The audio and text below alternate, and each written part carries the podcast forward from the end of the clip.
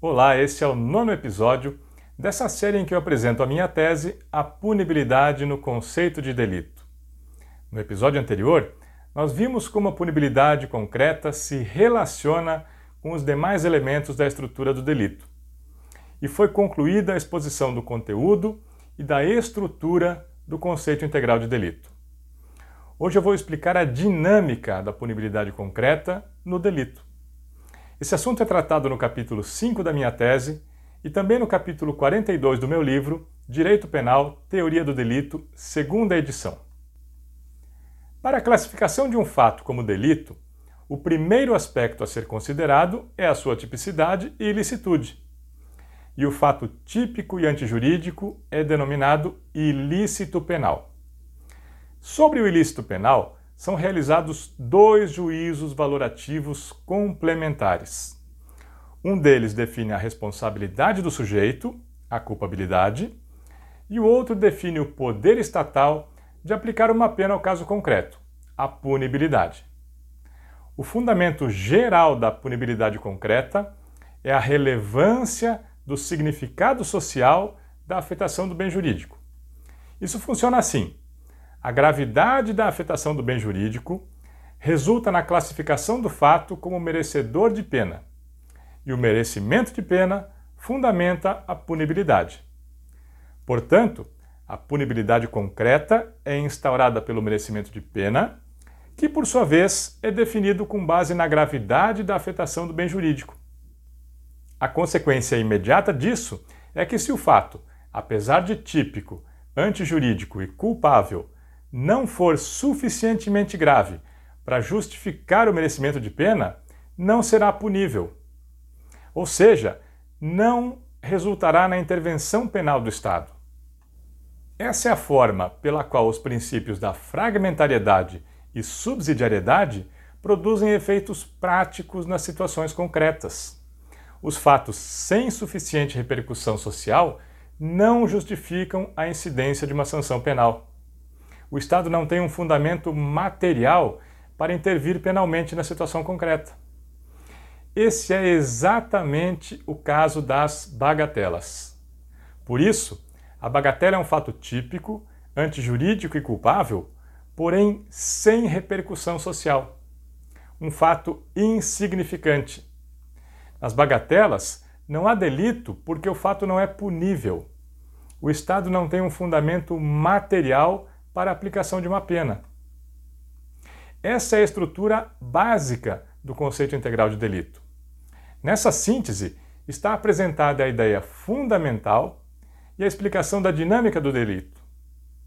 Inclusive, nós poderíamos terminar esse episódio por aqui, porque essa exposição sintetiza a proposta da tese.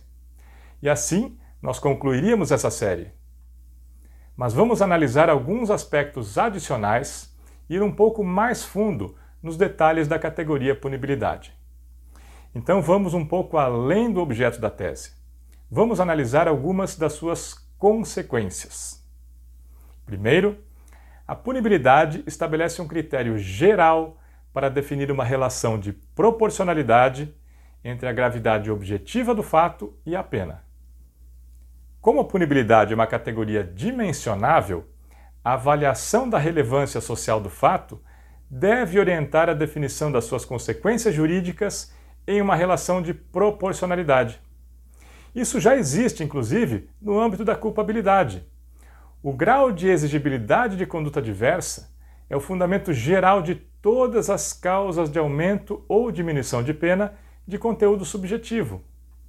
Isso atribui racionalidade ao sistema porque define um critério geral para a análise das diversas causas de diminuição ou exclusão da culpabilidade.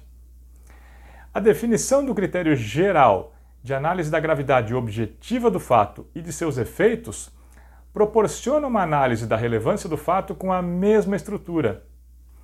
Isso proporciona uma melhor adequação da pena ao fato, porque inclui na análise a sua gravidade objetiva e permite a avaliação do conteúdo material do delito com base em um critério geral que lhe atribui racionalidade. O segundo aspecto adicional, que a inclusão da punibilidade concreta no delito possibilita, é a elaboração de uma teoria geral dos fundamentos da punibilidade, ou seja, a análise racional dos fundamentos da intervenção penal, o porquê da aplicação da pena e também para que ela é aplicada, o que justifica a aplicação da pena no caso concreto, o motivo e a finalidade da intervenção penal. O motivo já foi analisado quando vimos o merecimento de pena. A análise da finalidade é realizada com base em outro conceito importantíssimo, a necessidade de pena. Nós já vimos de forma rápida, lá no episódio 4, que a necessidade de pena é um critério utilitário cujo conteúdo é a análise das finalidades preventivas da pena. Eu disse também no episódio 4 que iria fazer um vídeo específico sobre esse conceito, porque ele é muito importante. Então eu vou terminar por aqui para não misturar os assuntos. Eu vou falar da necessidade de pena no próximo episódio. Hoje eu quis explicar a dinâmica do conceito integral de delito. Basicamente, a gravidade da afetação do bem jurídico fundamenta o merecimento de pena, que por sua vez fundamenta a punibilidade. Se a afetação do bem jurídico não for suficientemente grave, não há merecimento de pena e, consequentemente, não há punibilidade. Portanto, não há delito. No próximo episódio, eu vou tratar dos efeitos da necessidade de pena na dinâmica da punibilidade concreta.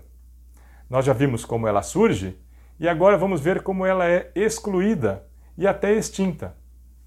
Isso significa como a necessidade de pena complementa o merecimento de pena na definição da punibilidade. E como esses conceitos podem compor uma teoria geral da punibilidade. Até o próximo episódio.